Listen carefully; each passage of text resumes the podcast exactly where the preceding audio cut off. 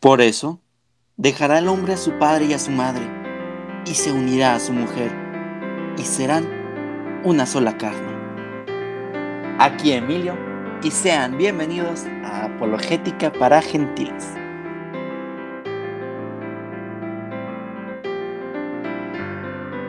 Quiero ser consciente de lo que realmente soy. Espero darme cuenta del camino al que yo voy. Despierta, ábrete a la realidad y encontrarás tu libertad. Encuentra, es posible, solo hay que buscar y así llegar a la felicidad. La alianza matrimonial por la que el varón y la mujer constituyen entre sí un consorcio de toda la vida, ordenado por su misma índole natural al bien de los cónyuges y a la generación y educación de la prole, fue elevada por Cristo nuestro Señor a la dignidad de sacramento entre bautizados. La Sagrada Escritura se abre con el relato de la creación del hombre y de la mujer a imagen y semejanza de Dios, y se cierra con la visión de las bodas del Cordero. De un extremo a otro de la Escritura habla del matrimonio y de su misterio de su institución y del sentido que Dios le dio, de su origen y de su fin, de sus realizaciones diversas a lo largo de la historia de la salvación, de sus dificultades nacidas del pecado y de su renovación en el Señor. Todo ello en la perspectiva de la nueva alianza de Cristo y de la, de la Iglesia. Había salido tan perfecto la intro, no importa chicos, bienvenidos todos. Hoy tocamos un tema delicado, pues nos metemos a la vocación, nuestro llamado personal será el matrimonio, matrimonio o el sacerdocio. Tendremos una pequeña serie para ayudar a discernir eso. Como primer episodio hablaremos del matrimonio como sacramento y alianza. Para ello les presento a nuestro equipo de estrellas. Primeramente, ahora sí me acuerdo, las mujeres primero. Madi, ¿cómo estás? bien, Emilio, muchas gracias. Muy bien. ¿Seguimos en cuarentena, Madi, o todavía no? Sí, todavía aquí encerrada todavía. Pero bien. Muy bien. Gracias. Este siguiente padre, ¿cómo estamos? Muy bien, qué bueno que ahora sí, ahora sí empezaste con las mujeres como debe ser. Menos mal. Pues estoy muy bien, gracias a Dios. Qué bueno, padre. Rafa, ¿cómo estás? Rafa está bien. Todo bien, gracias. Gracias a Dios, siempre una gran alegría poder compartir con ustedes y con toda la audiencia de Apologética para Gentiles.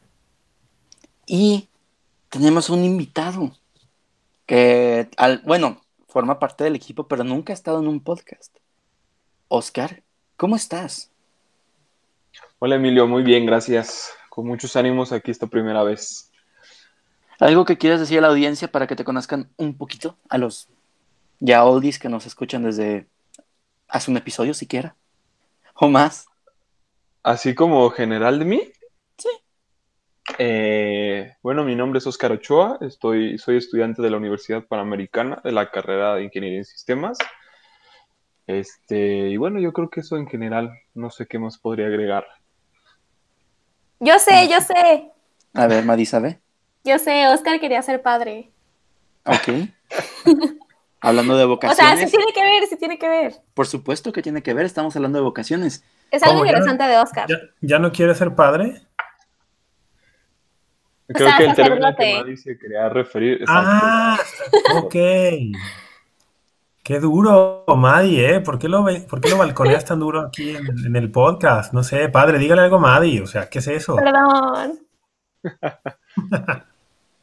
y fue un poco pues sí, como decía Maddy, Estuve este, con los legionarios, una gran gracia, la verdad, haber estado con ellos y toda la formación que recibí. Agradezco muchísimo a Dios por eso. Y vaya, pues si ahorita vamos a empezar a hablar de vocaciones y de estos temas, pues este, creo que por algo el Espíritu Santo me, me trajo aquí. Muy bien, muy bien. ¿Les parece a todos si comenzamos? Pues empezamos ya hace como cinco minutos, ¿no? sí, pero o sea, adentrarnos ya de lleno en el tema. Me parece muy bien a mí. Eh, creo que es la primera vez que somos cinco. No sé si alguna vez hayamos sido tantos. Tantos en lo que respectivamente, sí, habla. Para hablar un poco del matrimonio suena entre líneas el matrimonio natural, como tal, la naturaleza. ¿Qué es el matrimonio natural? Padre, ¿quiere usted contestar eso? Sí, el matrimonio natural es eh, el matrimonio. ¿Qué sucede? ¿Por qué, le, ¿Por qué le ponemos este adjetivo natural? Porque vamos a distinguir dos niveles del matrimonio, que no dos tipos, porque no me gusta hablar de dos tipos, porque hay que decir una cosa, Emilio, el matrimonio es uno. No hay dos tipos de matrimonio, sino vamos a llamarle dos niveles, ¿sí? Y por eso le, pudimos, le pusimos este adjetivo de este adjetivo natural. ¿sí? ¿Por qué? Porque el otro hay que distinguirlo del matrimonio sacramental. Entonces, pero otra vez, vamos a empezar por el matrimonio. El matrimonio es uno. ¿sí? ¿A qué le llamamos matrimonio natural?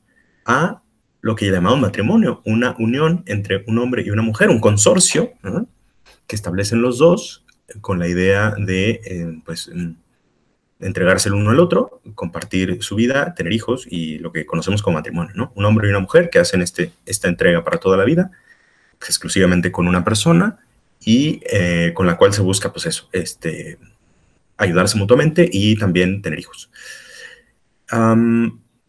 eso, ¿por qué le llamamos, ¿A qué le llamamos natural, Emilio? El natural vamos a llamarle para distinguirlo de lo sacramental. Y entonces el matrimonio natural, lo primero que tenemos que ir es el matrimonio pues originario, el matrimonio de Adán y Eva, ¿sí? Porque el matrimonio sacramental, como sacramento, pues no puede existir hasta que viene Jesucristo a instituir los sacramentos. ya hablaremos de eso, Padre, ahorita. Exactamente. Pero el natural es ese, el matrimonio que tienen Adán y Eva, ¿sí? Como, como matrimonio, es decir, como consorcio, porque Adán y Eva ya en el Génesis, hoy estamos hablando de una de la revelación cristiana, en el Génesis se nos revela que Adán y Eva tenían una comunión entre sí, es decir, cuando Dios crea a Adán y Eva, no es que pues eran hermanitos, ¿no? O sea, los creó como una pareja, una pareja que vivían como matrimonio, ¿sí? El, Génesis no detalla demasiado porque no hace falta, se entiende eso. Y si no se entiende, pues lo estamos diciendo. Saludos a Boba, padre.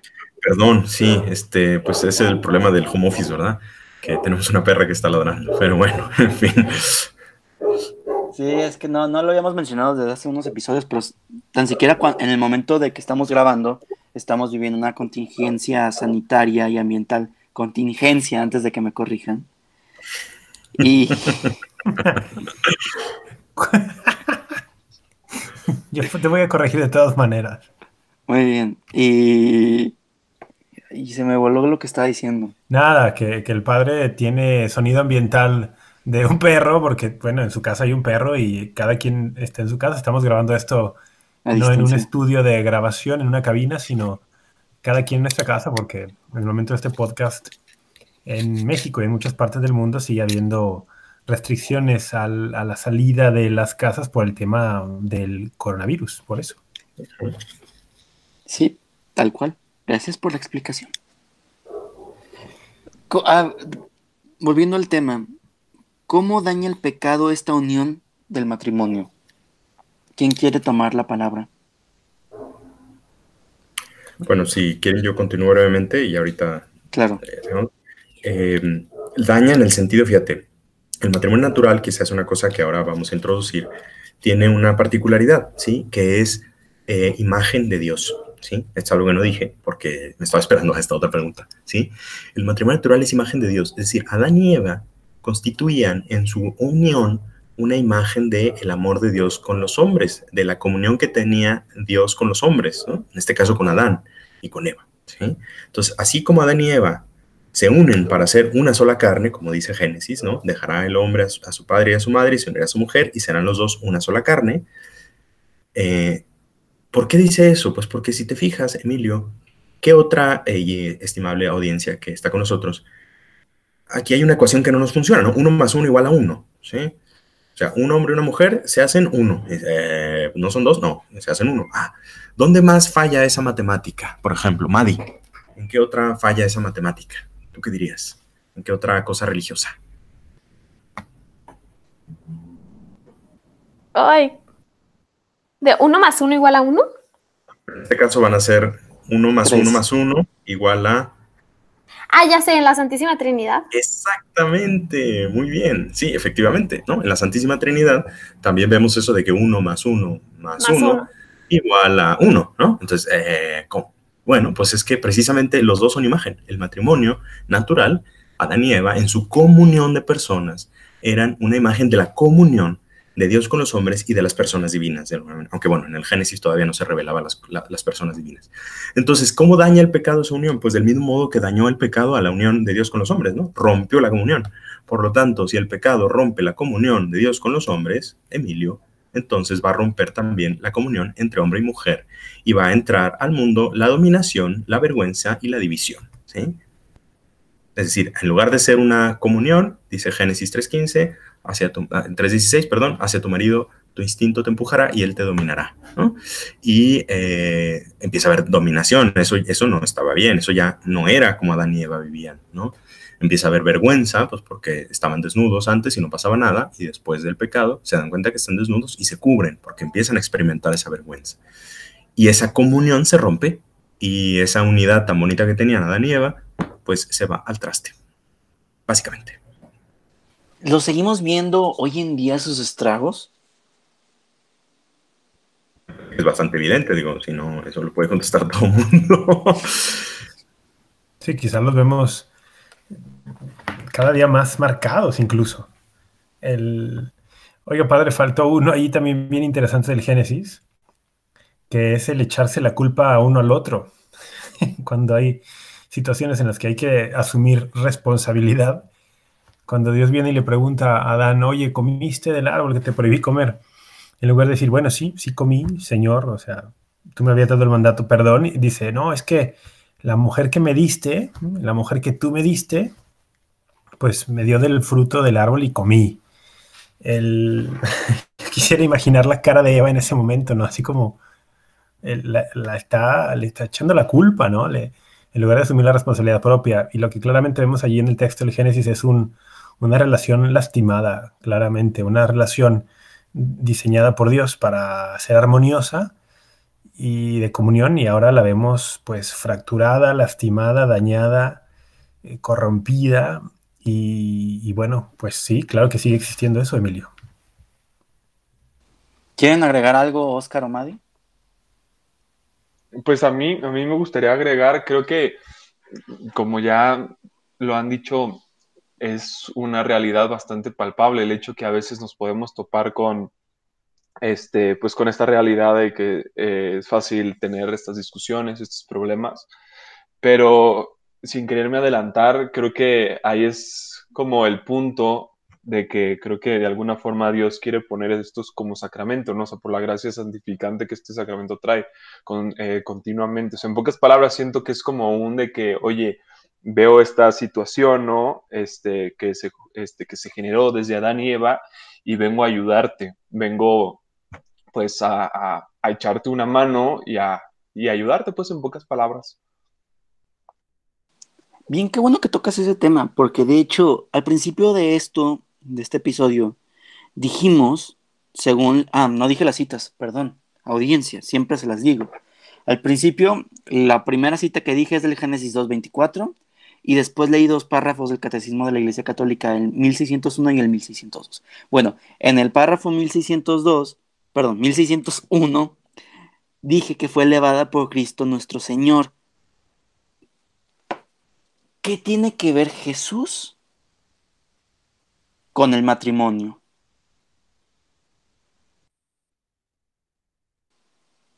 Híjole, pues yo creo que tal cual es como esa fuente, ¿no? De esa gracia, este, o sea, tal cual así eh, como, no sé cómo explicarlo, así como antes Dios salió eh, como a ese encuentro por ese, este, por ese pueblo para poner una alianza de, amor y fidelidad. Creo que ahora Jesús es el que viene, eh, pues a precisamente a como terminar esta alianza, como darle esa plenitud, ¿no? Con, su muerte. No sé, padre Rafa, ustedes que son más expertos, que tanto pues podríamos profundizar en esto.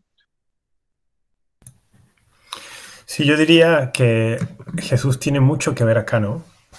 Porque, y a lo mejor me adelanto demasiado, pero bueno, lo vamos diciendo. La unión entre hombre y mujer que aparece al inicio de la Sagrada Escritura en el Génesis, en Génesis 2, al final del capítulo, por eso deja el hombre su padre y su madre, se une a su mujer y se hace una sola carne, está apuntando a el tipo de unión para el que todos hemos sido hechos. Y el tipo de unión para el que todos hemos sido hechos es una unión nupcial también, pero con Dios.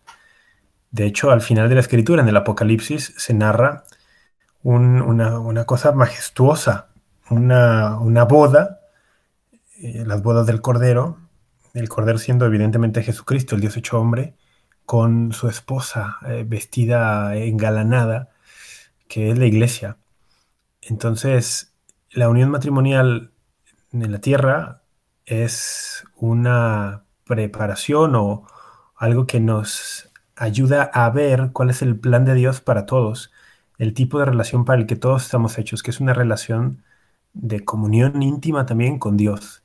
Entonces, cuando Jesús viene, eh, vamos, cuando la palabra eterna del Padre, el Verbo eterno, Dios mismo se hace hombre, se encarna, pues una de las razones de la encarnación es esa, para unirse a nosotros eh, de forma íntima o que podamos nosotros estar unidos a Él de esta forma íntima que ha sido el plan de Dios desde el inicio al crear al hombre. Yo solo quisiera cerrar la idea, lo que han dicho es eh, genial. ¿Qué tiene que ver Jesús? Tiene que ver todo porque precisamente, eh, como dijimos, ¿qué es lo que rompe el matrimonio? El pecado, ¿sí? Y el pecado rompe la comunión con Dios y rompe la comunión también entre los hombres. Por lo tanto, si Jesucristo eh, con su redención reparó y elevó al hombre y, mejoró, o sea, repara esa comunión con Dios, pues también es lógico que va a reparar la unión entre el hombre y mujer.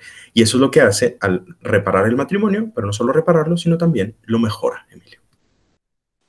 A mí me recuerda también, decimos, bueno, lo hemos dicho ya, esta es la cuarta vez que se dice, que serán una sola carne. Me recuerda a Efesios 5, 28, 32. Así deben los maridos amar a sus mujeres como a su propio cuerpo. Al que ama a su mujer a sí mismo se ama, pues nadie aborrece nunca su propia carne, sino que la alimenta y la cuida, como Cristo a la iglesia. Y se nos dice, ¿qué tanto tienes que amar a tu mujer? Así como Cristo ama a su iglesia, porque decimos que el cuerpo de Cristo, nosotros formamos parte, nosotros como iglesia formamos parte del cuerpo de Cristo. Y por lo mismo,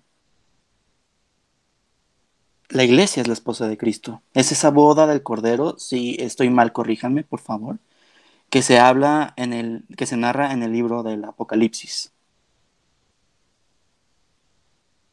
No, muy bien, lo dijiste muy bien. Es que eso es lo que sucede. Y Rafa ya nos habló de esa unión esponsal que tenemos eh, con Cristo. Efesios, o sea, lo que hace San Pablo en Efesios 5, 28, 32, es hacer esa conexión, esa comparación. Maridos, amen ustedes a sus mujeres como a su propio cuerpo, porque Cristo ama a su iglesia como a su propio cuerpo, con lo cual nos está revelando que la relación que tiene Jesús con la iglesia es una relación esponsal, porque Jesús ama a la iglesia como su propio cuerpo hasta dar su vida por ella, como efectivamente lo hizo. Entonces uno dice, ah, entonces los maridos tienen que amar a sus mujeres como Cristo a su iglesia. Muy bien. Eso, Emilio, es el matrimonio sacramental. ¿Y qué es eso, padre? ¿Qué es el matrimonio sacramental? pues, Dijo que no era otro tipo de matrimonio, pero ¿cómo es que es otro nivel? Eh, muy bueno, efectivamente, esa es la pregunta. Es otro nivel porque lo que hace el sacramento no es otro tipo de matrimonio. Por eso, eso es bien importante entenderlo. No es fácil, ¿eh? Pero vamos a partir de ahí. O sea, el matrimonio es uno, ¿sí? Entonces, ese matrimonio natural, lo que va a hacer Jesús es elevarlo y mejorarlo a su versión 2.0, ¿sí? que es la mejor, la mejor versión que tiene, que es precisamente la de formar parte de Cristo con su iglesia. ¿sí? Por eso te recuerdo simplemente, y en esto ya lo quieren completen ustedes, un, sacramento, acuérdate que lo que hace es un, es un signo de algo. ¿sí? El bautismo, ya lo vimos, es un signo de morir y resucitar con Cristo. Eh, la confirmación, así todo, ¿no? Y entonces, ¿qué es, ¿de qué signo el sacramento del matrimonio? De la unión de Cristo con su iglesia, es decir, dos cristianos católicos que se casan, lo que están haciendo, como cuando lo hacen como sacramento, que no pueden hacerlo de otra manera, eso ya lo explicaré, es eh, significar la unión de Cristo con su iglesia y no solo significarla, Emilio, sino también realmente formarla. Pues eso es lo bonito de los sacramentos, que no solamente significan algo, sino que realmente lo hacen. Son signos eficaces. Pero eh, complementenme, muchachos. Rafa, ¿quieres complementar tú? Perdón, muchachas, perdón, Madi. Sí, bueno, no, es que esa idea me gusta mucho cómo lo explica el padre, porque alguien podría decir, no, bueno, pues son cosas diferentes, ¿no? No sé si esta analogía sirva, padre, el pensar en, en un edificio que tiene un primer piso y un segundo piso. Es el mismo edificio. El matrimonio sacramental tiene como cimiento el matrimonio natural. No puede tener el matrimonio sacramental ningún elemento que contradiga la objetividad del matrimonio natural, pero está elevado, está más arriba. Y entonces, digamos que tienes mayor perspectiva, más amplitud de miras, eh, mayor alcance, mayor altura con el sacramento. O sea, no sé si la analogía es, válida, pues. Validísima, efectivamente. Son niveles, niveles, como dijimos. Hay niveles, hay niveles. Exactamente. ¿Mm? Madi, Oscar, ¿quieren agregar algo a esta idea antes de pasar a la siguiente cuestión? Sí, de la analogía de Rafa, que, bueno, por lo como yo lo he entendido, el matrimonio, tenemos que entender que también uno de sus objetivos pues, es llevarnos a la santidad, ¿no? Y así como lo dice Rafa, pues al tenerlo como un matrimonio sacramental, pues estamos un poquito más cerca del cielo, que es lograr esta santidad y entender pues su propósito, no sé. Me gustó entenderlo así. Oscar. Este, híjole, tantas ideas se me vienen a la cabeza. Lo que decía Madi, pues justamente es lo que más o menos quería decir yo. Creo que de alguna forma esto es algo que obviamente nos tiene que eh, acercar a la santidad. Y me pongo a pensar, empezamos diciendo que este, que eh, eh, el matrimonio natural, Adán y Eva, llega el pecado original, cómo nos corrompe, y ahora estamos hablando de este matrimonio sacramental. Y creo que se entendería, bueno, a mí me gusta a veces ir como a las fuentes del cristianismo, o sea, como al mero principio vaya, este, y a veces entender un poquito cuando este, pues las personas que, este, que conocieron a Jesús, como los apóstoles o San Pablo o personas famosas en su tiempo, ¿qué era lo que decían? ¿no? Que era lo que decían para más o menos como ir este, entendiendo eh, si realmente el significado de lo que es el matrimonio como tal eh, se viene manejando hasta ahorita. Entonces, creo que lo que quiero decir con esto es que viendo cuando Jesús murió, qué idea más o menos se quedó en ese tiempo, que gracias a Dios la tenemos ahorita, es justamente eso de la santidad. Creo que Jesús cuando estaba aquí llegó un momento en el que irradió tanto esa idea de, este, de Dios Padre, de, este, pues de amarse los unos a los otros, que realmente creo que esa idea quedó bastante plasmada en ese tiempo. Y lo que quería retomar sobre todo de la santidad es este pensamiento. Imaginemos que sí, todos estamos llamados a la santidad, pero realmente todos en ese tiempo, este, pues justamente quieren vivir esa idea. Entonces, ¿qué mejor idea dentro de la vocación de cada quien, obviamente, el hecho de tener a alguien para acompañarte en la santidad. O sea, imagínense lo, fructífero que sería la idea de Dios de que, oye, ¿sabes qué? Te voy a ayudar con eso, te voy a este, presentar a alguien más, este, eh, bueno, como si fuera presentado a alguien más, ¿no? Pero te voy a dar, te voy a regalar a alguien más en tu vida para que te ayude en eso, ¿no?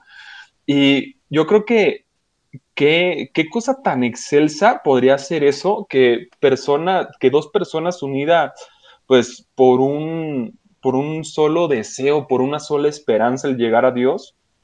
Creo que, creo que eso es lo más hermoso, ¿no? O sea, dos personas que se juntan, o sea, dos personas de un mismo Padre, o sea, de, Dios Padre, sirviendo a un mismo Señor. Creo que esta es más o menos la idea y de aquí la, la, la agarré, claro, con mis palabras, de Tertuliano, ¿no? De una, una, una gran persona que estuvo en su tiempo, este, pues queriendo hacer eh, crecer el, cristianismo eh, con bastantes buenas doctrinas. Y creo que esa idea está muy buena para agarrarlo en este momento que vamos a empezar a hablar, ya que nos brinda grandes posibilidades de entender por qué realmente el matrimonio es un sacramento, ¿no? Creo que podríamos entrar un poquito dentro de la humildad que tenemos. Eh, en la mente de Dios y saber más o menos cómo piensa este, Dios para ayudarnos, para acercarnos a Él.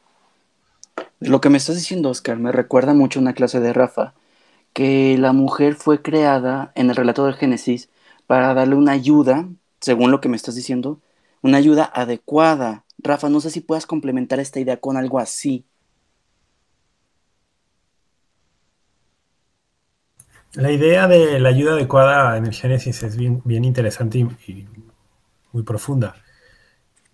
Simplemente como quedarnos con esto. No se trata de una ayuda adecuada en el terreno servil, como de, ah, es la ayuda adecuada, eso significa que le hace de comer y le lava la ropa.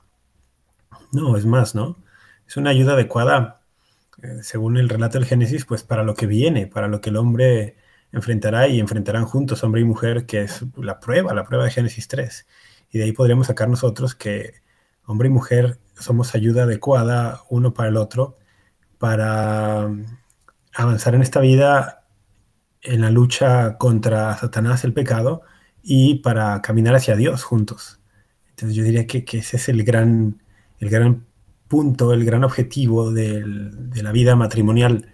Es ayuda mutua para lo que decía Madi hace rato, para santificarnos, para el camino, para la vida hacia Dios, para la vida cristiana, etc.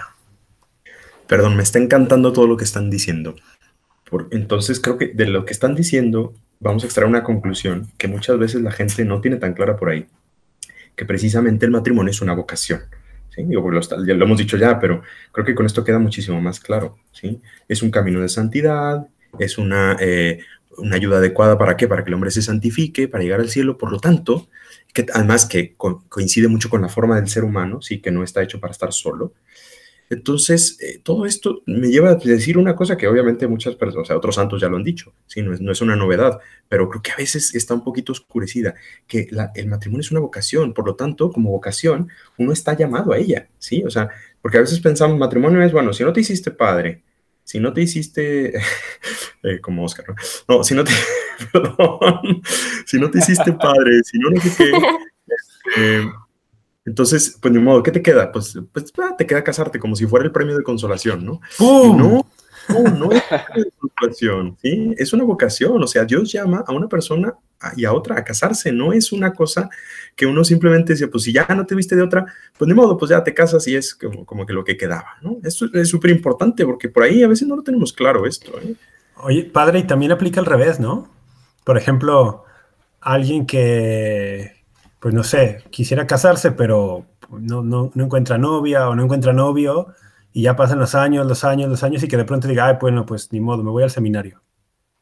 Y por supuesto, sí, sí, también, o sea, la vocación mejor de cada uno es la que, la, que Dios quiere, o sea, eso no, no, sí, sería, sería un error, claro, alguien que diga, no, pues como ya, este, nadie me quiere, pues, este, pues ni modo, ¿no? Entonces ya le voy a dar mi corazón a Dios. Momento, si Dios no son las obras, efectivamente, o porque no encontraron lo que sea, sí, también, o sea, tiene que ser un llamado, así como nadie está porque al ser una vocación, fíjense, también uno no tiene derecho, o sea, nadie tiene derecho a ordenarse sacerdote. Si Dios te llama, te ordenarán, y si no, no. Y lo mismo el matrimonio, nadie tiene derecho a casarse, ¿eh? O sea, es, si Dios te llama a eso y si no, no. Y yo creo que aquí también hay algo importantísimo, este, que viene el padre decía, o sea, lo importante que es una vocación, pero también el saberse admirar de ella, porque muchas veces, este, bueno, yo creo que todos, también para los que nos están escuchando, eh, a veces es muy fácil escuchar de que, ay, wow, el sacramento, no sé, de la Eucaristía, Jesús está realmente presente. Ahorita en estos tiempos de, cuarentena, por ejemplo, el hecho de no estar pudiendo recibir la comunión, escucho mucho de que, ay, extraño recibir la Eucaristía. O sea, como que en, este, elevamos, ¿no? Este sacramento o el de la confesión, cualquiera. Pero siendo que también este sacramento del matrimonio habría que tener como esa misma eh, admiración, ¿no? Eh, como bien decía Rafa, pues no es así como que no hay eh, mi lugar aquí, me voy, sino ver realmente, este, como sabernos admirar, descubrir ese lado de que, bueno, como bien ya eh, decíamos, no es algo que yo escoja y ya, me voy por ahí, no, es parte como de que Dios se acerque de manera muy, tal vez silenciosa y como bajo el agua, no sé cómo mencionarlo, pero que Dios llega a tu vida y te dice, ah, pues no, por, aquí es tu camino, o siempre no, por aquí no, tal vez como en mi caso. Pero saber este, eh, alegrarnos, ¿no? O, sorprendernos. Hay una frase que me gustó mucho, que ya la encontré por fin, la recito muy corto, que justamente es de Tertuliano, que dice, ¿Qué matrimonio el de dos cristianos unidos por una sola esperanza, un solo deseo, una sola disciplina, el mismo servicio? Dos hijos en un mismo Padre, servidores de un mismo Señor. Nada los separa ni en el espíritu ni en la carne. Y sobre todo quiero subrayar esto ya. Al contrario, son verdaderamente dos en una sola, dos en una sola carne, donde la carne es una, también es uno el espíritu. O sea, creo que ahí podemos impregnarnos, ¿no? De esa hermosura de poder, poder llegar a Dios con este sacramento. Siento que fuera como un puente, ¿no? Que fuera como un puente que Dios nos dejó para poder llegar este, más fácil a él. Digo, era una pequeña... Es un camino. Ajá, exacto. Que bueno, aquí el padre, por ejemplo, alcanza este, esa santidad de una forma, Rafa de otra, Madi, Emilio, yo de otra, cada quien. Pero bueno, a fin de cuentas es un camino, ¿no? hablaste de algo muy importante. Primero quiero hacer dos anotaciones. La primera, para los que no sepan cuál es la prueba de Génesis 3, porque la mencionamos pero no dijimos cuál es, es la que conocemos como pecado original, la prueba de la serpiente y la manzana, que no era realmente la manzana, pero ya hemos hablado de ello. La segunda, hablaste, Oscar, de dos hijos de un mismo padre. ¿Qué pasa con los dos? Si dos no están bautizados, se pueden casar. Igualmente, ¿qué tal que uno de ellos esté bautizado y el otro no? No sé, padre, si podemos adentrarnos en este tema. Espinosísimo. No, no es cierto. Sí, mucha gente me pregunta, gente, o sea, padre, pero está mal que yo tenga una novia protestante, tal. Eso vamos a entrarle por otro tema, sí, o sea, lo explicaremos después. Vamos en el sentido sacramental, primero que nada. ¿Sí? O sea, como, como ya dijimos que el sacramento del matrimonio va a significar que una persona y otra se unen y esa unión va a significar la unión de Cristo con su iglesia, entonces lo que va a pasar aquí es que si una persona no está incorporada, tenemos que hacer un flashback. El bautismo lo que hace es incorporarnos, es decir, que formamos parte de ese cuerpo de Cristo que es la iglesia. Por lo tanto, si una persona que está en la iglesia se casa con una persona que no está en la iglesia, entonces no se puede dar un matrimonio sacramental por la sencilla razón de que no puede significar la unión de Cristo con su iglesia porque uno de los dos o los dos no están incorporados a la iglesia, ¿sí? Es decir, para que puedan significar realmente la unión de Cristo con su iglesia, tienen que estar en su cuerpo, que es la iglesia, ¿sí? Por lo tanto, si uno de los dos no forma parte de la iglesia de Cristo, entonces no pueden formar un matrimonio sacramental. Ojo, que no significa que no se puedan casar, claro que sí, ¿sí? Solo que en ese caso será un matrimonio natural. Esto derivado porque dijo ah, hace unas dos preguntas atrás que los sacramentos no solo son, no solo significan, sino que también son. Y pues como ellos no forman parte de ese cuerpo de, de Cristo, de Cristo, no son partícipes de ello. No, no sé si me estoy explicando. Sí, sí, sí, es, eh, Efectivamente, lo has entendido, Emilio, ¿sí? O sea, mientras ellos no formen parte, o uno de los dos, o los dos, obviamente, eh, forman parte de ese cuerpo de Cristo, no pueden significar esa unión de Cristo con su iglesia. Lo cual nos lleva a una pregunta que ustedes díganme, ¿sí? Porque entonces, ¿qué pasaría si entonces, eh, vamos a suponer que eh, fulanito, ¿sí? Se casa con fulanita, ¿no? fulanita no es cristiana y fulanito sí. Ok, muy bien. Matrimonio natural, matrimonio este, muy bien, muy bonito, ¿sí? Tienen hijos, todo. Pero un día, pues claramente fulanita, después de ver la vida de fulanito, dice, oye, pues yo me quiero bautizar porque veo que yo quiero ser cristiana. Genial. En el momento en que ella se bautiza, ¿qué tendríamos que hacer, Emilio, o Madi, o Oscar, o Rafa? ¿Tendríamos que celebrar otra boda para que ahora sí sea sacramento? ¿Ustedes qué dicen? ¿O el público nos escucha? Madi dice que no. ¿Y por qué no, Madi? Porque pasa automáticamente. Exactamente. A, subir de nivel. Exactamente, estaban ya, o sea, ya estaban dentro del edificio, como dijo Rafa. Es un upgrade programa, es un upgrade ya ¿Ya viene incluido o qué? Exactamente. En el momento en que ella se bautiza, en ese momento suben al segundo piso. ¿Por qué? Porque en el momento en que se bautiza, ya forma parte del cuerpo de Cristo. Así que inmediatamente forma... Desbloquea. exactamente, y se hace imagen de la unión de Cristo con su iglesia. Tan, así. Ok, entonces, Rafa, yo sé que este tema te encanta. ¿El matrimonio es una alianza?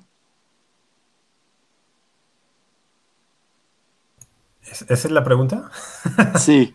Creo que esa es la palabra favorita de Rafa, alianza. Sí. Creo que es el más adecuado para hablarnos de esa palabra. Correcto. No sé si soy el más adecuado, pero probablemente sea una de mis palabras favoritas, sí, es real, es verdad eso. Sí, el matrimonio es una alianza, sí lo es. El... ¿Podrías describir por qué lo es? Sí, claro, porque implica una relación entre dos personas, en este caso un hombre y una mujer, donde ambos se comprometen a un amor de entrega total. Y mediante este compromiso, mediante este acto libre, se forja un vínculo familiar sagrado, porque involucra también a Dios, digamos, una, una alianza de esta implica a Dios, y si está Dios involucrado hay un vínculo sagrado, se crea un vínculo familiar sagrado indisoluble. Y no solamente se crea este vínculo, sino que esta alianza habilita esta entrega total. Es bien interesante. Se comprometen a entregarse totalmente y este compromiso, esta libertad, esta voluntad humana, más la gracia divina, habilita la gracia a que se lleve a cabo realmente esta entrega total. Es bien interesante, ¿no? Scott Hahn, de quien aprendí este término de la alianza, un teólogo, profesor norteamericano, dice que el sacramento del matrimonio no es que haga el matrimonio más fácil en cuanto a las demandas del matrimonio, dice, hace posible vivir estas exigencias. Dice, no lo hace más fácil, lo hace posible. La gracia divina habilita eh, nuestra entrega total. ¿Por qué? Porque todo sacramento nos une a Cristo. Y, y Cristo se entregó totalmente. Aún más, lo que Cristo ha hecho en la cruz, vamos a empezar a elevarnos, lo que Cristo ha hecho en la cruz es lo que el Hijo eternamente hace en, el seno de la Trinidad, entregarse entera y totalmente al Padre. Entonces, los sacramentos nos injertan en esta corriente de vida divina que nos permite participar de esta naturaleza divina para hacer lo que Dios hace. ¿Y qué Dios hace? Dios se entrega. Dios se entrega totalmente. El Padre se entrega al Hijo, el Hijo se entrega al Padre. El Espíritu Santo es la entrega total entre el Padre y el Hijo. Y entonces nosotros participamos de esta vida divina y podemos, ¿eh? somos habilitados para entregarnos de esa manera. Entonces, sí, sí es una alianza. Y creo que aquí, eh, ¿eh? mucho más, esto de alianza, eh, como bien lo comentaste tú, Rafa, de hecho esto básicamente yo lo aprendí de, de, tus clases o lo afiancé mucho más. Híjole, esa palabra me quedó muy grabada por una cosa, viendo mu muchas analogías de cómo, por ejemplo, este, Dios se acerca al pueblo de Israel eh, con una alianza precisamente, y viendo cómo el pueblo de Israel, que lo podemos comprobar perfectamente, cómo constantemente le falla, le manda profetas y le falla, y bueno, toda una historia gigante, ¿no? O inclusive ahorita, cómo está la iglesia y sabemos que la iglesia, pues precisamente es santa, a pesar de que, pues nosotros, pecadores, este, la, la, la, conformamos, ¿no? Y sin, eh, sin irme mucho por, por otro lado, creo que esto de alianza es una palabra que creo yo, en nuestra um, psicología ya la logramos familiarizar bastante. Bueno, creo que en ese tiempo el pueblo de Israel la entendía perfectamente, ¿no? Y creo que a la hora de que Dios quiere utilizar ese término alianza entre dos personas, significa que no es un contrato, o sea, no es algo que en un momento se firma y en otro momento se va, no, o sea, es algo para toda la vida, claro, hasta que, la, hasta que llegue la muerte, ¿no? Pero es algo para toda la vida, o sea, creo que es, eso es algo muy fuerte que a veces, por lo, por lo menos a veces los jóvenes, digo, aquí está Madi y Emilio, bueno, tú, Rafa, eh, también creo, eh, a veces como que nos da un poquito de, de, susto, pero pues realmente a la hora de que vemos estas, estos ejemplos que están en la Biblia, estos ejemplos que pasaron de cómo Dios estaba al 100% y a pesar de que nosotros le fallábamos. creo que es algo bastante, eh, creo que es algo que se nos puede quedar fácilmente en la cabeza, ¿no? Que por más de que nosotros fallemos, que, que yo le falle a mi mujer o que mi mujer me falle a mí, siempre va a estar Dios ahí para que precisamente poder seguir con ese camino. ¿no? Para que esa alianza pueda seguir. Y no es, eh, esto sí me quedó súper claro en tu clase y me gustaría así como recalcarlo, no es un contrato que en un momento se pueda acabar, es algo perpetuo. Entonces el matrimonio también es perpetuo. Sí, de pronto la gente que nos escucha, nuestra audiencia va a pensar que es un requisito para estar en este podcast haber tomado clases con el padre Tadeo conmigo, ¿eh? pero, pero pero no lo es, no lo es, pero... Y, Rafa, y la verdad, en realidad este podcast es para vender nuestras clases. O sea, todo mundo lo sabe. Oh, si vale, vamos a... les voy a pasar ahorita el link del contacto. No, no es cierto, claro que Vamos a pedir que nuestra universidad implemente una política que en algún, en algún tiempo tuvo Harvard, donde al profesor se le daba una especie de comisión según el número de alumnos que se inscribían a su curso. Pero no, ya, perdón, cierro, cierro el paréntesis jocoso. Sigue, Emilio, te interrumpí, perdón. No, de hecho no. Yo sentía que te estaba interrumpiendo a ti. Solo hice la, la pregunta de, entonces, ¿es perpetuo el matrimonio? Porque entonces, ¿cómo podemos entender que exista el denominado divorcio? Sonó macabro, ¿no? Muy bien. Es, Sí, es, que es macabro. Fíjate, a mí, ahí yo voy a lanzar una idea que a ver qué les parece. O sea, en realidad el matrimonio, o sea, el, divorcio no es que la iglesia lo prohíba, sino que más bien no lo reconoce. Es decir, para la iglesia el divorcio es inexistente, ¿sí? Pero ese, esa, o sea, ¿por qué no se puede el divorcio? Hay que salir, no hay que ver el por qué no, sino el por qué sí, ¿sí? O sea, ¿qué consecuencias va a tener que, por ejemplo, que el matrimonio sea sacramental y que entonces signifique la unión de Cristo con su iglesia?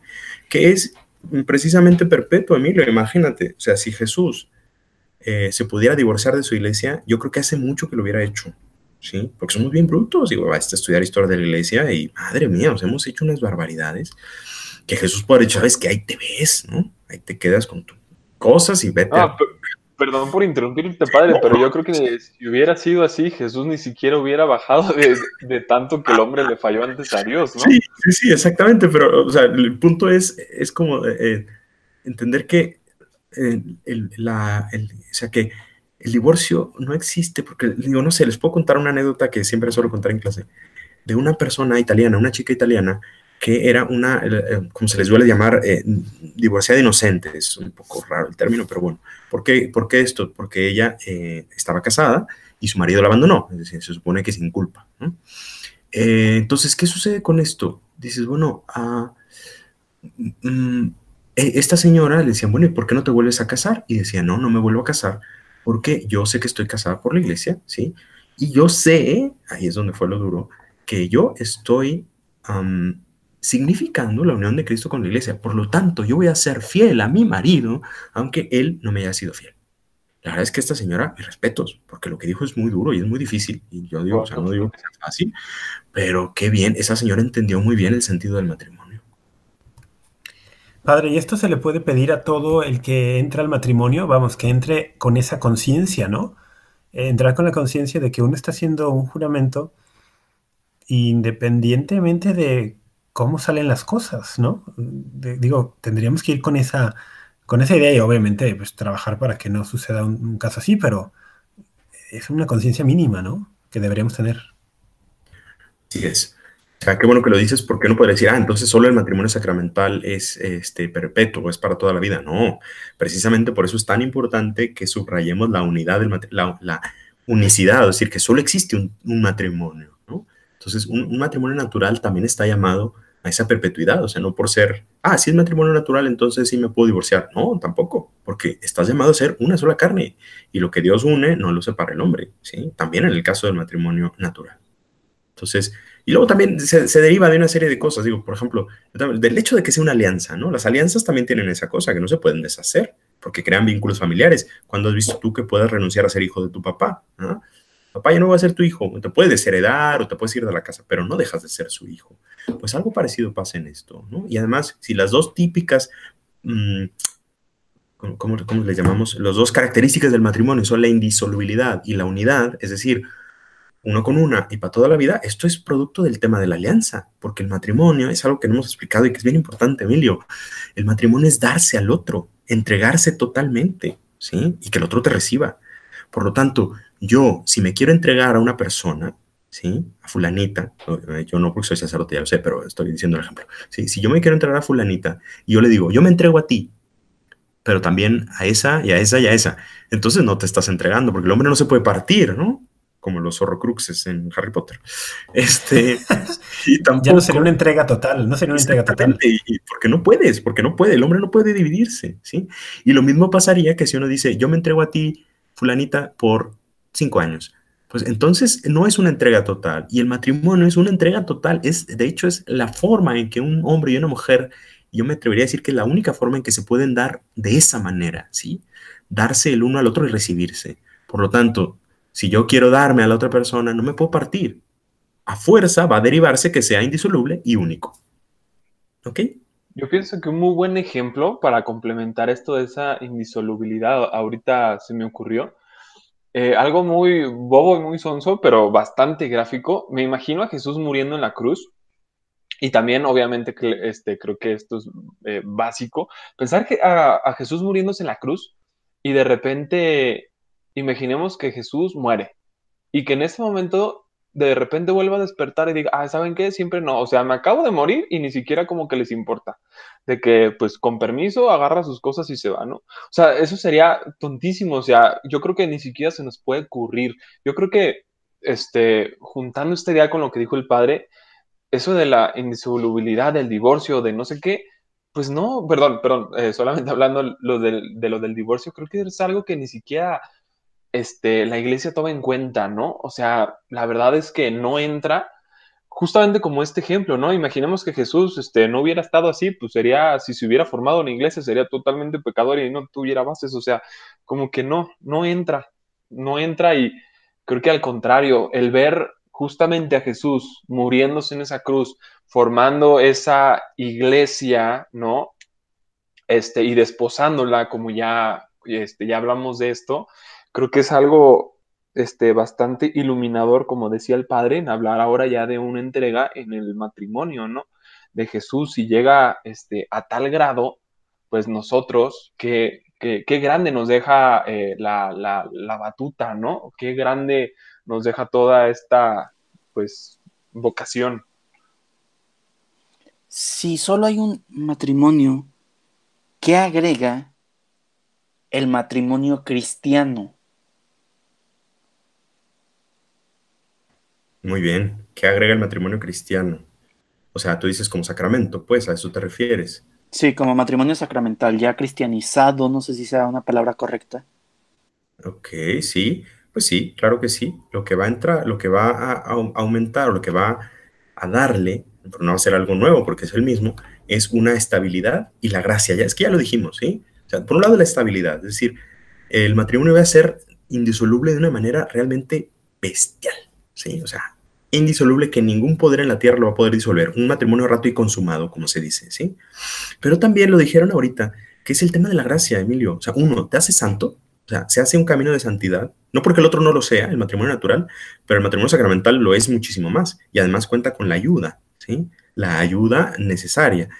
Otra vez, el matrimonio en sí mismo ya es la ayuda eh, entre hombre y mujer, ¿sí? Pero esa ayuda tiene el problema del pecado, ¿sí? Entonces lo que va a hacer el matrimonio sacramental es reparar esa unión y hacerla que pueda ser tan fuerte como la de Cristo hasta la muerte, ¿sí? Entonces el matrimonio capacita a los esposos, porque tampoco es garantía, ¿eh? Son matrimonios sacramentales que terminan mal, ¿no? Pero sobre todo le da esa estabilidad y ese poder que yo creo que todos nos imaginamos, Madi, o sea, no sé, Madi, tú como mujer, o sea, ¿qué te imaginas en un matrimonio? O sea, ¿qué es lo que sueña toda niña o toda mujer con un matrimonio normal? Híjoles, aquí, o sea, es que el matrimonio, al ser como sacramento, no es nada más como de, ay, te quiero y me quieres, sino que se vuelve un el amor, o sea, Dios te va a amar a través de esa persona que tienes al lado, o sea, y, y al ser, al dar, ay, ¿cómo les digo? Como que al recibir la gracia, ya no es nada más tu esfuerzo o tus fuerzas de que tu amor que, pues, al ser un amor humano, pues es limitado, sino que es el amor de Dios a través de otra persona. Y eso siento que es algo esencial porque tenemos que entender, como seres humanos que somos, tenemos una sed de amor infinita. Y esa sed de amor infinita solamente la puede llenar, pues, una fuente de amor infinita, ¿no? Entonces, si queremos tener un ese amor, estar realmente plenos, el quedarnos en el nivel de matrimonio natural, siento que es algo que hasta nos estaríamos saboteando a nosotros mismos, o sea, sabiendo que estamos llamados a tanto amor, ¿por qué tratar de llenarlo con puro amor humano? No sé si me doy a entender. Como que, ¿sí, me entienden? Sí, sí, claro. de todas maneras, Madi, el matrimonio, o sea, hay que hacer una defensa. El matrimonio natural es una cosa muy buena, ¿eh? porque también la creó Dios, pero ciertamente está llamada a, a, su última versión, ¿no? O sea, es cierto, o sea, no te conformes con el trial version cuando puedes tener la versión perfecta, ¿no? Sí. Bien, el padre usando palabras millennial. no, el padre es millennial. Es que aparte como que juran que el padre es un señor, señor, pero el padre, y, Rafa son de la misma edad, o sea, tienen que entender esto. ¿Somos millennials o ya no, padre? Ustedes pues, eh, sí. Técnicamente estamos en la frontera, así que va a depender. Creo que Maddie y yo somos los únicos centennial del grupo. Oscar también, también es millennial. Sí, es medio abuelo el Oscar. no, pues si Oscar es abuelo, ¿dónde nos dejas a nosotros, eh? Perdón, perdón. Como los croquetas. Perdónenme. Pero, ay, es que ya se me fue la idea. Van a ver. Estabas diciendo de cómo ese. Ah, ya me acordé, ya me acordé. Era como ese plus para el amor. Ya me acordé. De una idea que vemos lo que nos dice la iglesia, así como si fueran solamente reglas de que hace esto, esto y esto, porque desde ese entonces se dijo y se tiene que cumplir. Pero tenemos que tener siempre súper en claro que lo que nos propone la iglesia, la manera en cómo nos sugiere vivir, no es nada más por ponernos reglas, sino que es porque es la mejor forma en cómo podemos vivir y realmente, o sea, pues Dios tiene el instructivo, ¿saben? Dios nos creó y sabe perfectamente cómo funcionamos y por algo están como estas, mm, como formas de, pues el matrimonio, la, eh, cómo se está regulando para vivirlo en plenitud. No sé si, si me entiendan. Sí, claro. Perfectamente, perfectamente. Esa es la gracia, eso es lo que la gracia va a dar. O sea, por eso cuando la gente dice, no, es que yo no me quiero casar por la iglesia porque para mí es un papel. No, no es un papel, hija mía, es la gracia, es la gracia lo que te va a dar la capacidad de poder llevar tu matrimonio al extremo del amor, de la fidelidad. Que yo creo, Madi, o sea, cuando hice esa pregunta pensaba, o sea, todo, todo hombre y toda mujer soñamos con un matrimonio fiel, que envejecer juntos, una relación bonita, con todos los problemas que hay. No es fácil casarse también, digo, yo no lo sé, pero yo escucho mucha gente casada. No es fácil, no es fácil. Por eso es bonito, claro que sí. Lo que pasa es que se necesita la gracia para llegar a eso. Por eso es un camino de santidad también. Y yo creo que también a veces en ese camino, como que muchas veces se nos olvida pedir, pedir ayuda saber, eh, sabernos que a veces no lo podemos todo y pues agachar la cabeza y llegar con Dios y decirle, oye, pues ayúdame, ¿no?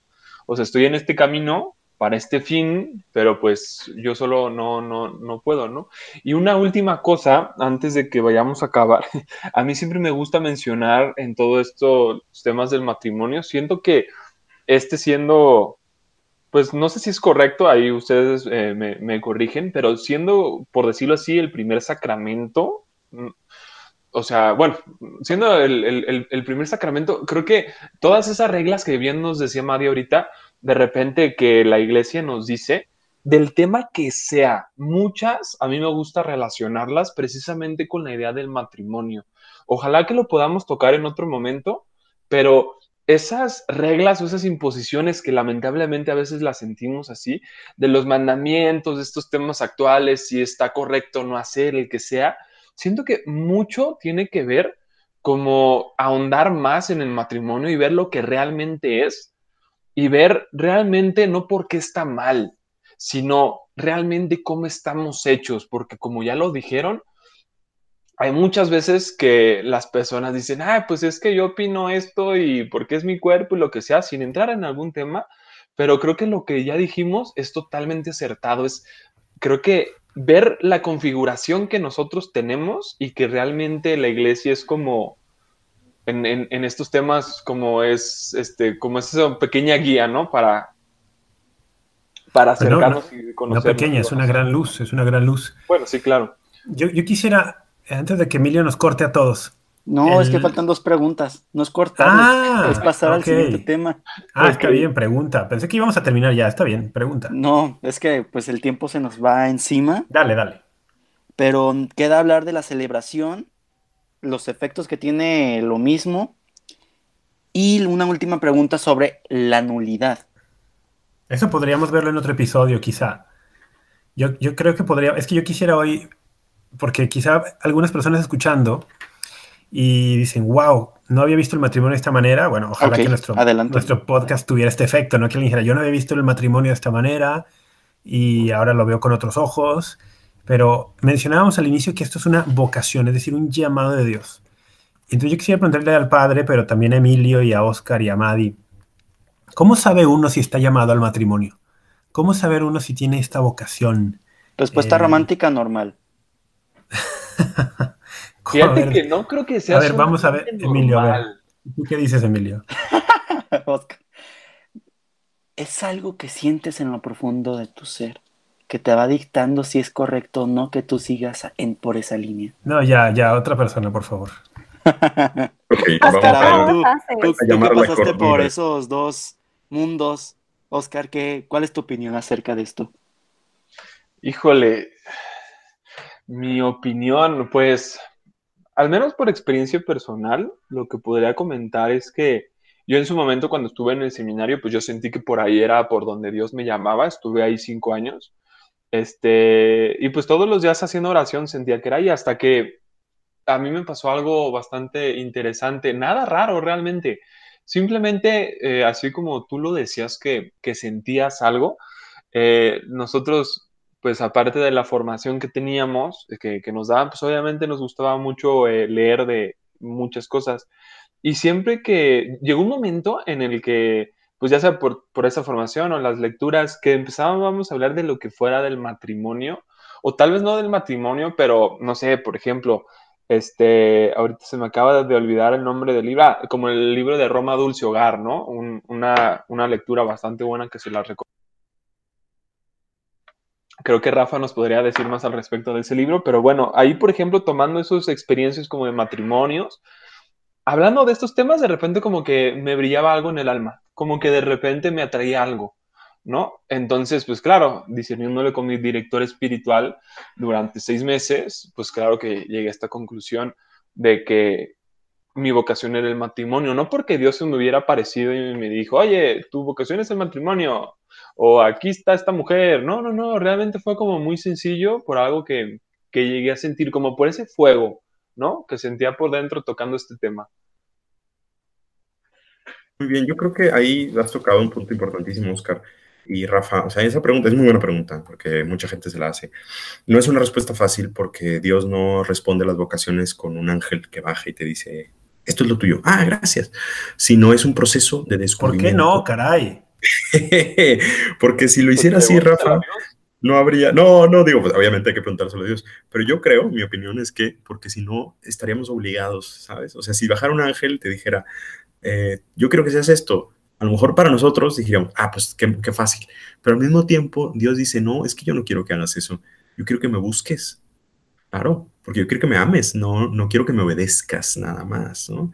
Entonces, es, es muy bonito esa relación que, que, cada persona tiene con Dios, porque cada vocación es personal, eh, dentro de la iglesia a fin de cuentas, pero personal. Y entonces es un proceso de discernimiento que requiere ayuda, requiere oración, ¿sí? Y requiere dirección espiritual. Yo resumiría, como padre, bueno, padre, ¿cómo le hago para saber mi vocación? Reza y acércate a una persona que te pueda orientar correctamente. Bien, me parece que todas las vocaciones terminan bien por ahí. Sí, yo creo que eso, es fundamental porque... perdón, Oscar, me encanta esa parte porque si no podríamos quedarnos con la idea de que es una especie de sentimiento, nada más, ¿no? O sea, guiado por emoción, por sentimiento. No, no, oración, diálogo con Dios, dirección espiritual, eh, me parece fabulosa respuesta. Madi, ¿tú, tú no nos dijiste cómo podía saber alguien si está llamado al matrimonio. bueno, de lo que dice el padre, o sea, sí es un proceso de oración y discernimiento y de todo eso. Y siento que lo principal es tener como esa disposición o apertura, porque muchas veces tenemos como miedo a que no es que si rezo y qué tal y me pide que, que me haga monja o que, ¿saben? Pero eso es como algo que me han dejado súper claro de que, a ver, Dios no te va a pedir algo que sepa que es malo para ti y al final, o sea, vas a ser, o sea, no, no tener como ese miedo y realmente abrirnos a, a esa posibilidad, ¿saben? ¿Tú llegaste a sentir eso, Maddy? Que si empezabas a rezar, te iba a pedir que te hicieras monja, así hablando en serio. Sí, platicando con mis amigas de, bueno, yo soy de Reino Christi, en encuentro lo hemos hablado y yo creo que como un 80% lo hemos llegado a sentir. Y pues ya la conclusión de nuestra consagrada nos dijo es que cuando uno está como en esa vida de oración, o sea, que estás buscando crecer en tu fe y todo, sí es, yo creo que normal hasta cierto punto el que te lo llegue siquiera a cuestionar. Entonces, no sentirte como que, de que, ay, no, es que le voy a decir que no y qué voy a hacer, yo quiero ser mamá. Es como, no, o sea, a ver, relájate todo a su tiempo, pero sí no estés cerrada, porque al cerrarte, no nada más eh, pierdes la oportunidad de realmente preguntártelo, sino también cierras tu corazón a muchas otras cosas que vale mucho la pena pues vivir. No sé, fue muy cursi, pero sí. No, no, no, nada cursi, al contrario. Eh, muy, muy aterrizado en la realidad. El padre, para terminar esta idea de cómo puede uno discernir esta vocación, así como es válido para un joven, para una joven, hacer un proceso en un seminario, en una comunidad religiosa, en una institución de la iglesia, para, digamos, discernir una vocación a la vida consagrada, sacerdotal, etcétera, pues también alguien, si en la oración, en la dirección espiritual, mmm, va apuntando por el tema matrimonial, pues me imagino que también el noviazgo aquí cobra relevancia para este discernimiento, ¿no? Y un buen noviazgo, que ese creo que valdría la pena hacer un episodio sobre noviazgo cristiano como camino de discernimiento, pero es válido, ¿no? También eso, padre. Lo compro, lo compro y es muy necesario la educación en el amor, totalmente. Y creo que también es muy necesario, te digo por qué, porque muchas veces, al menos te lo digo personalmente, y tal vez ahí sí Emilio y Madi puedan agregar algo, es que muchas veces como que tenemos miedo a tener como esa, eh, como esa seriedad, ¿sabes? Como esa, como esa de que ponerle todo de verdad y órale. Entonces creo que sí sería bastante bueno de repente hablar también de eso. Pues bien, esto nos deja a pie, Emilio, el, a que tengamos un episodio después de Noviazgo Cristiano, ¿eh? Para que lo agendes por allí. Anotado. ¿Algo más? no, pues nada, yo quisiéramos agradecer a nuestra audiencia que, su atención en este episodio. También pedirles que nos hagan llegar su retroalimentación, sus preguntas, por medio de nuestras redes sociales, que son, ¿cuáles son nuestras redes sociales? Ya me las sé. es Amén Católico. En todos lados, de verdad, en todos lados, hasta en Twitter. Eh, Bien, que nos busquen como Amén Católico. Amén.católico en Instagram, uh -huh, Amén sí. Católico en Facebook y Amén Católico en Twitter. Bien, que nos busquen Amén Católico en las tres grandes redes sociales. Amigos, muchas gracias por, por, por su atención. Madi, muchas gracias. Oscar, Emilio, Padre Tadeo, muchas gracias. Y a ustedes les decimos que Dios los bendiga. Nos escuchamos en la próxima emisión de Apologética para Gentiles.